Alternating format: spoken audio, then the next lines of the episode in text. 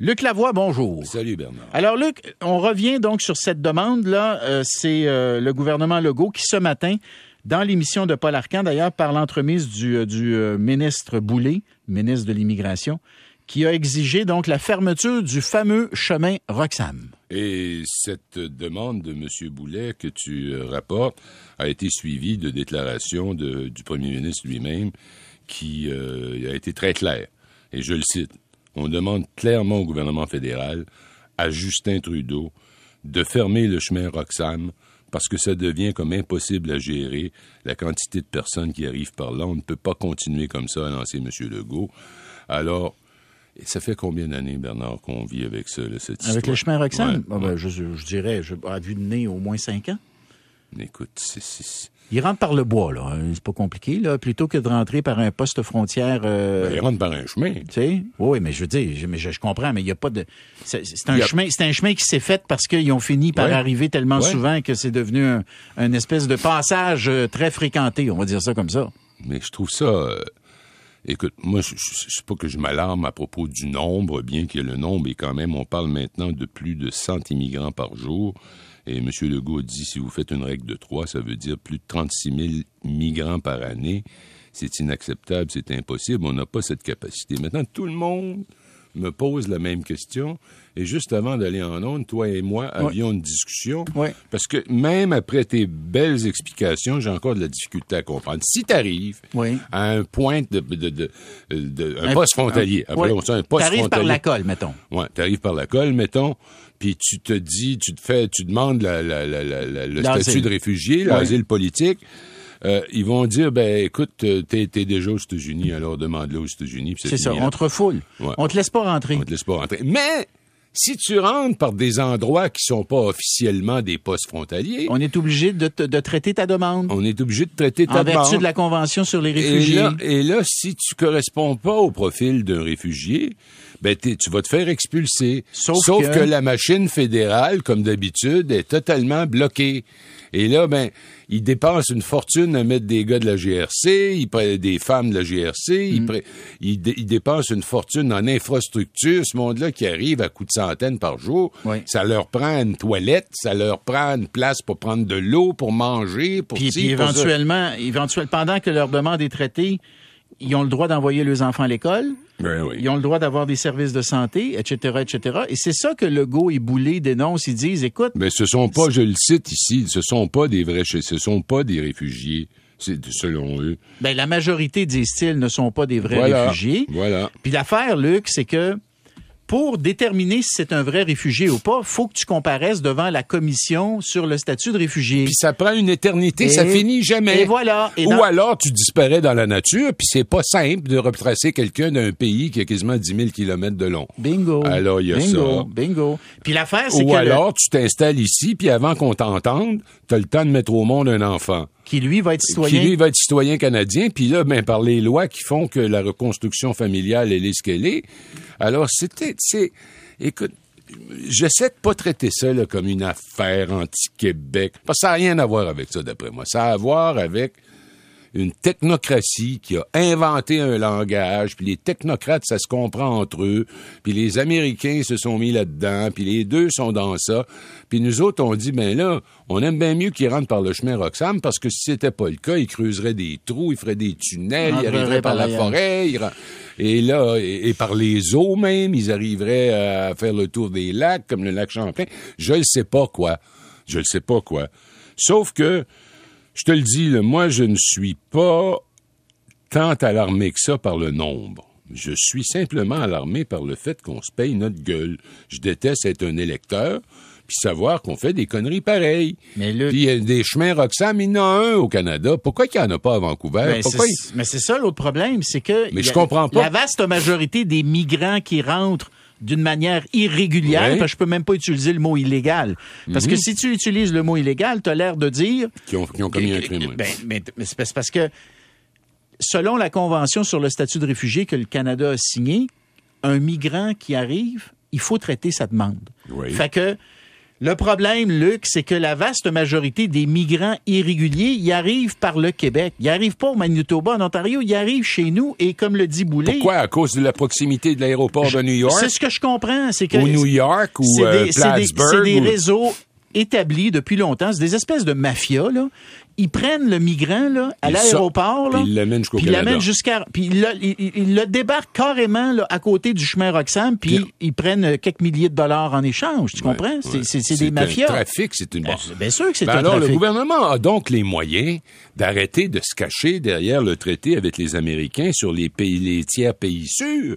Parce que c'est une sorte de, comment dire, c'est même pas un raisonnement, c'est une sorte de, de, de, de, de, bébite ça tient pas debout. C'est pour ça, Luc, que tu as des, des, euh, des, euh, des partis politiques qui disent qu'il faudrait suspendre l'entente sur les tiers Ouais. pays sûrs, ce qui ferait en sorte que le migrant qui arrive par Roxham, on aurait le droit de le refouler à ce moment-là. Ouais. Tu comprends? Oui.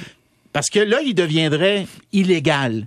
Tu comprends? Il deviendrait. Donc, un il migrant s'agit pas de fermer le chemin Roxham, il, Il s'agit s'agirait de suspendre. suspendre la fameuse entente. Mais pour ça, il faut que le fédéral, est-ce que c'est une question légale? Ben, il faut- non, il y a une n'y a pas besoin a- de légiférer? Non, non, non. Il y a une clause dans l'entente. Il y a une clause qui dit tu peux la suspendre. Tu peux suspendre l'entente. Mais le gouvernement Trudeau ne veut pas la suspendre parce qu'il considère que, somme toute, malgré le chemin Roxham, c'est une entente qui fonctionne plutôt bien. C'est ça le, le point de vue du gouvernement de, de Justin Trudeau. Fait que là, tu as le Parti conservateur qui, je pense, a été le premier à demander la suspension de l'entente. Si je me trompe pas, le Bloc québécois l'a demandé. québécois Là, aussi, le Parti oui. québécois l'a demandé avant Legault. Et là, Legault et son gouvernement le demandent depuis un matin.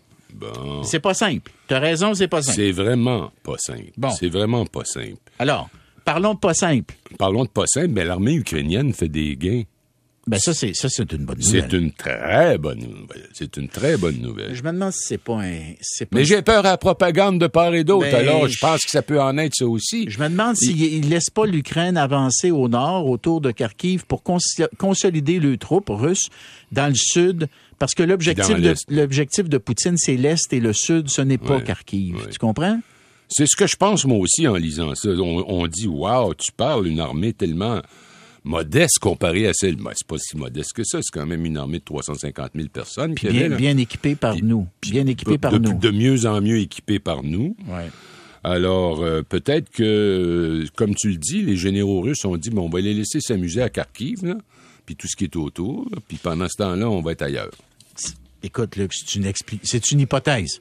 C'est une hypothèse. Peut-être qu'il voulait garder Kharkiv. très, très plausible, je dois le dire. Peut-être qu'ils voulaient garder Kharkiv au début, ou peut-être qu'ils ont déployé des troupes à Kharkiv pour garder des troupes ukrainiennes dans le nord, puis faire en sorte qu'elles ne se déplacent pas vers le sud pour aller combattre contre les Russes, dont c'est le véritable objectif. Moi, je pense que le véritable objectif, c'est Donbass, Mariupol, puis de s'étendre vers l'ouest, éventuellement peut-être, peut-être Odessa, Odessa, ils de l'attaquent de plus en plus, là, tu sais, à Odessa. et, et s'en aller vers la trans euh, machin chouette là, Ouais, puis avoir Transnistrie, puis la aéroport de la Transnistrie. Moldavie. Et là, tu contrôles à ce moment-là l'accès à la mer d'Azov, c'est déjà Ouais. le cas, mais tu contrôlerais aussi la mer Noire. la mer Noire, tu as complètement les accès à la mer, donc tu empêches un pays comme l'Ukraine d'exporter et bien. de se développer économiquement. Et voilà. C'est Bon. notre hypothèse. C'est notre hypothèse, notre mais hypothèse. Elle, tient, elle, tient le- elle tient la route pour l'instant. Bon, alors là, tu as les Pussy Riot, qui est un groupe bien connu, un groupe de musique bien connu. Un des membres des Pussy Riot a réussi à euh, s'exfiltrer, à, à fuir. C'est ça, oui. Hein? À fuir. Et, et moi, je dois te dire, écoute, je sais là, que je fais de la diversion ou à peine, mais quand j'entends euh, le mot Pussy Riot, je me rappelle d'une entrevue accordée par Sergei Lavrov, le ministre des Affaires étrangères de, Oui. de- de- de la Russie, Oui. au moment de l'élection, la première élection de, Trump, c'est 2016, n'est-ce pas? C'est ça, hein, qui a été élu en 2016, Trump? Il en- oui. Je pense que oui. 2016, donc. Euh, et c'était à peu près au même. L'entrevue se déroule.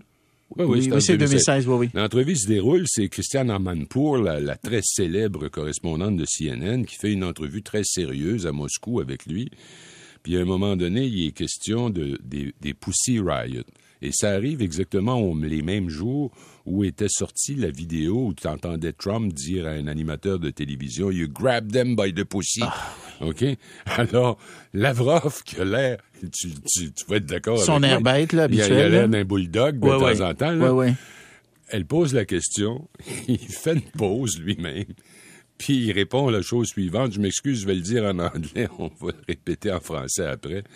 Il lui dit How do you want me to say anything about pussy? There are so many pussies in this election campaign. Et Manpour éclate de rire parce qu'elle sait, qu'il fait référence à Trump. Ben oui, elle éclate de rire et Lavrov, qu'on pense incapable de rire, les deux se roulaient de rire et parce que c'était en direct à un moment Ils n'ont pas pu le couper. Ils ont été obligés de revenir en studio à ah! New York pour dire on va y retourner tantôt parce que Ils n'arrivaient pas à reprendre. Ils n'arrivaient pas à reprendre les deux. Les deux s'étouffaient de rire. Ça avait pas Mais Je la connaissais pas celle-là. En tout cas, donc il y a un membre de ces Pussy Riot qui est un groupe de femmes euh, qui milite en faveur de la démocratie, contre le régime autoritaire, enfin tout, tout ce que tout ce qu'on voit ces groupes-là Tout ce que Poutine déteste, Tout ce que Poutine déteste, effectivement. Alors, il y en a une, euh, Maria Alio. Aliokina. Hein? Oui, Maria Aliokina, on la salue. Alors, elle, elle s'est déguisée en livreuse de repas. Il y, a une, il y a une photo qui accompagne les reportages qu'on voit. Tu la vois avec une marque ça, pourrait être Skip ou Uber Eats, mais c'est quelque chose du genre, là, c'est vert, là. jusqu'au nez ici. Puis là, elle a dit qu'elle traversait la frontière parce qu'elle voulait sortir de là. Elle leur a dit, ben, c'est parce qu'il faut que j'aille livrer des, des repas. aux troupes russes? Aux troupes russes qui sont juste là. Puis là, ils l'ont laissé passer. Elle a pris la clé des champs, la, clé des champs ukrainiens. Mais ce qui est moins drôle, et ça, je tiens à en parler, c'est euh, la journaliste américano-palestinienne Shirin Abu Akleh qui est euh, très connu sur Al Jazeera. Très connu sur Al Jazeera, mais aussi par la comment dire par la communauté journalistique euh, de toute cette région, parce qu'elle couvre Israël pour Al Jazeera et qu'elle est de double nationalité. Elle a également la nationalité américaine. Elle était à Jenin, qui est une des un des points explosifs de, des territoires occupés à l'heure actuelle. Oui. Et selon le photographe de l'OLP qui était à côté d'elle, elle a eu une balle directement entre les deux yeux. Elle l'a eu par quelqu'un qui l'avait visé bien comme il faut. Et, qui l'aurait tiré? Est-ce que c'est les... Un soldat israélien. C'est les Israéliens? Puis là, les Israéliens essaient de raconter, ouais, mais ça pourrait être des Palestiniens qui plutôt lançaient des roches, puis là, ils ont décidé de monter plus haut, puis de... Mais elle avait, elle avait son, elle avait sa veste sur laquelle c'était écrit... C'était écrit euh, presse, puis elle avait même le casque euh, qu'on reconnaît, que la presse porte, là. Elle avait le, le, voyons, la, la, la, la veste antiballe et euh, ils l'ont visé bien comme il faut, le paf, directement entre les deux yeux. Évidemment, parce qu'ils voulaient se débarrasser d'elle. C'est dur de venir à d'autres conclusions. C'est une journaliste extrêmement respectée. J'ai parlé ce matin à euh, un journaliste canadien qui était en poste justement à Jérusalem, puis il me disait que c'était quelqu'un qui servait souvent de référence aux journalistes internationaux qui allaient couvrir cette scène-là. Donc, elle avait une approche équilibrée du conflit. Une approche équilibrée, mais aussi une connaissance euh, vraiment profonde. Ça faisait plus de 20 ans qu'elle pratiquait le métier dans ces conditions-là. Elle a été assassinée tout court. Euh, c'est une fille qui a travaillé, qui, était multilingue aussi. Elle a travaillé à Radio Monte Carlo. Elle a travaillé à La Voix de la Palestine, qui diffuse en partie en français. Euh, alors, c'est c'est dégueulasse, je te le dis. Je, suis allé en Israël, j'ai aimé Israël, tu été en Israël, c'est beau Israël, j'y retournerai, mais tout ça, ça finit par c'est tout ça, toutes ces prétentions d'Israël sur des territoires occupés comme Jénine, puis ont tout le temps des nouvelles bébelles qui réclament ceci, qui réclament cela. Mais c'est une drôle en disant ce que je dis là, il ça, je serais pas surpris de recevoir, comme ça arrive quand je parle d'Israël, un texto ou quelque chose. Une plainte. De, la communauté juive. Et mm. vous, vous, avez oublié de mentionner que les Palestiniens ont lancé des roches à des soldats, blablabla, blablabla, blablabla. Bla, mais je m'excuse, quand tu vises carré entre les deux yeux une des journalistes les plus connus, c'est pas un soldat qui devait s'amuser. Il y a quelqu'un qui a dit au soldat, tire. Je peux pas croire qu'il y a un soldat qui s'est dit, tiens, ça va être le fun de me tirer sur elle. Non, elle était trop connue. Elle était trop embarrassante pour Israël. Une décision politique. Une décision certainement, euh, ben, peut-être politique, mais certainement d'état-major. L'armée israélienne a beaucoup d'autonomie, n'est-ce pas? L'armée israélienne a décidé d'avoir sa peau. C'est comme ça, puis c'est en fait une histoire qui finira jamais.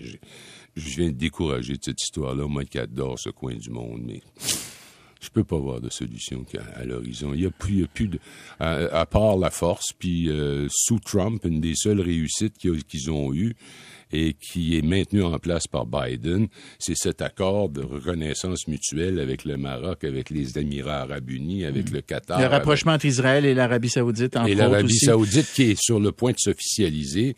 Ça veut dire les Palestiniens, là, ont été largués par le monde arabe. par le monde arabe depuis longtemps. Mais là, Là. mais il y avait un discours qui nous faisait croire le contraire. Le discours, même celui-là, ne tient plus.